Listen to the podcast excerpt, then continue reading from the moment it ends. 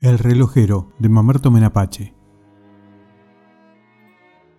De esto hace mucho tiempo, época en la que todavía todo oficio era un arte y una herencia. El hijo aprendía de su padre lo que éste había sabido por su abuelo. El trabajo heredado terminaba por dar un apellido a la familia. Existían así los herrero, los barrero, la familia de tejedor, etc. Bueno, en aquella época y en un pueblito perdido en la montaña pasaba más o menos lo mismo que sucedía en todas las otras poblaciones. Las necesidades de la gente eran satisfechas por las diferentes familias que con sus oficios heredados se preocupaban de solucionar todos los problemas. Cada día el aguatero con su familia traía desde el río cercano toda el agua que el pueblito necesitaba. El cantero Hacía lo mismo con respecto a las piedras y lajas necesarias para la construcción o reparación de las viviendas. El panadero se ocupaba con los suyos de amasar la harina y hornear el pan que se consumiría. Y así pasaba con el carnicero, el zapatero, el relojero. Cada uno se sentía útil y necesario al aportar lo suyo a las necesidades comunes.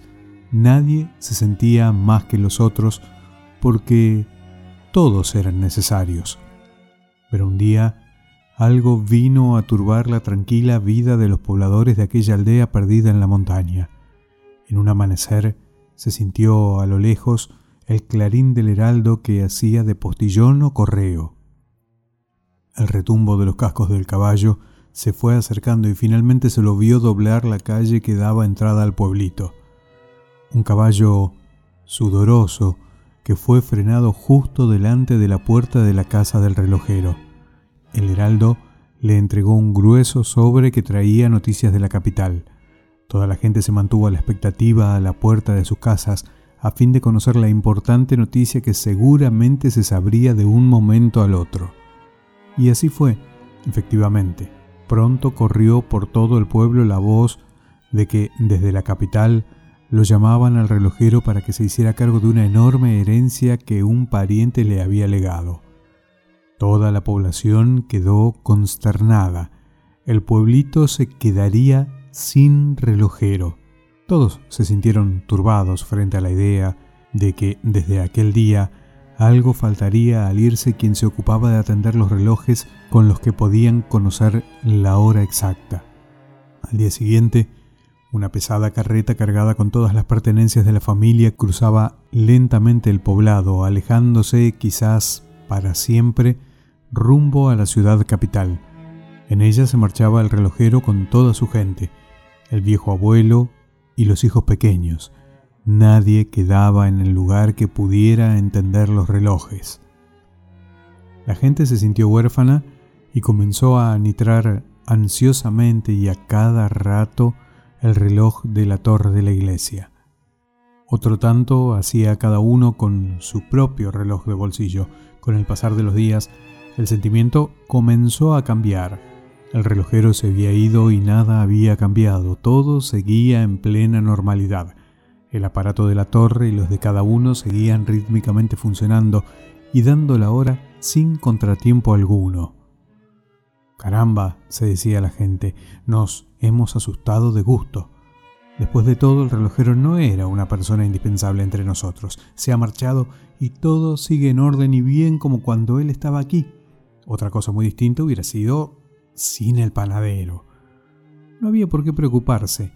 Bien se podía vivir sin el ausente.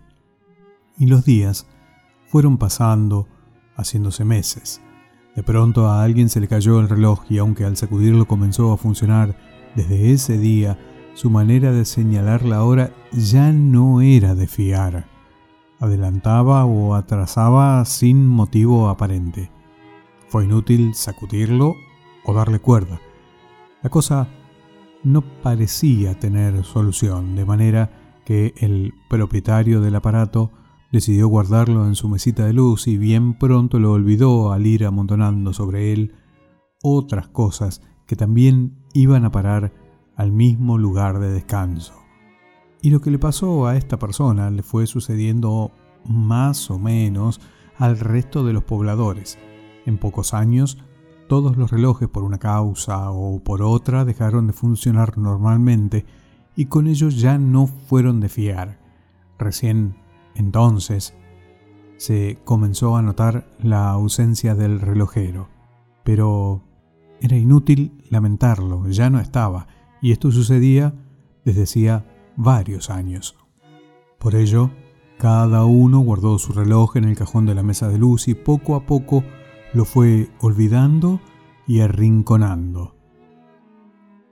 Digo mal al decir que todos hacían esto, porque hubo alguien que obró de una manera extraña. Su reloj también se descompuso, dejó de marcar la hora correcta y ya fue poco menos que inútil, pero esta persona tenía cariño por aquel objeto que recibiera de sus antepasados y que lo acompañara cada día con sus exigencias de darle cuerda por la noche y de marcarle el ritmo de las horas durante la jornada.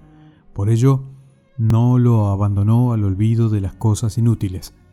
Cierto, no le servía de gran cosa, pero lo mismo cada noche antes de acostarse cumplía con el rito de sacar el reloj del cajón para darle finalmente cuerda a fin de que se mantuviera funcionando.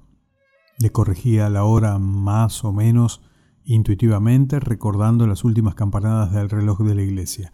Luego lo volvía a guardar hasta la noche siguiente en que repetía religiosamente el gesto. Un buen día, la población fue nuevamente sacudida por una noticia. Retornaba el relojero. Se armó un enorme revuelo.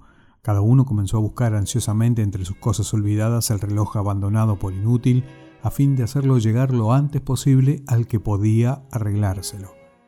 En esa búsqueda aparecieron cartas no contestadas, facturas no pagadas junto al reloj ya medio oxidado. Fue inútil. Los viejos engranajes, tanto tiempo parados, estaban trabados por el óxido y el aceite endurecido. Apenas puestos en funcionamiento, comenzaron a descomponerse nuevamente. A uno se le quebraba la cuerda, a otro se le rompía un eje, al de más allá se le partía un engranaje. No había compostura posible para objetos tanto tiempo detenidos. Se habían definitiva e irremediablemente deteriorado.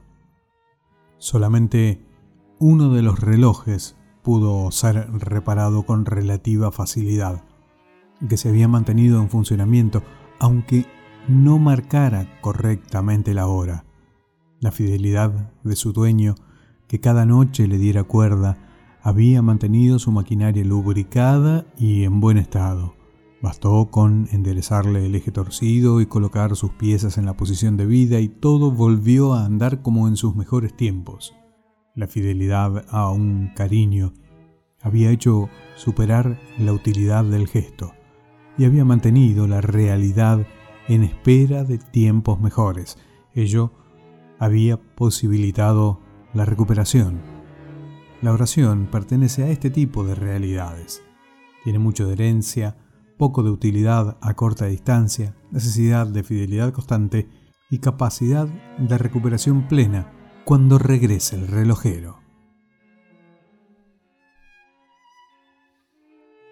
publicado en el libro Cuentos Rodados de Mamerto Menapache, El relojero.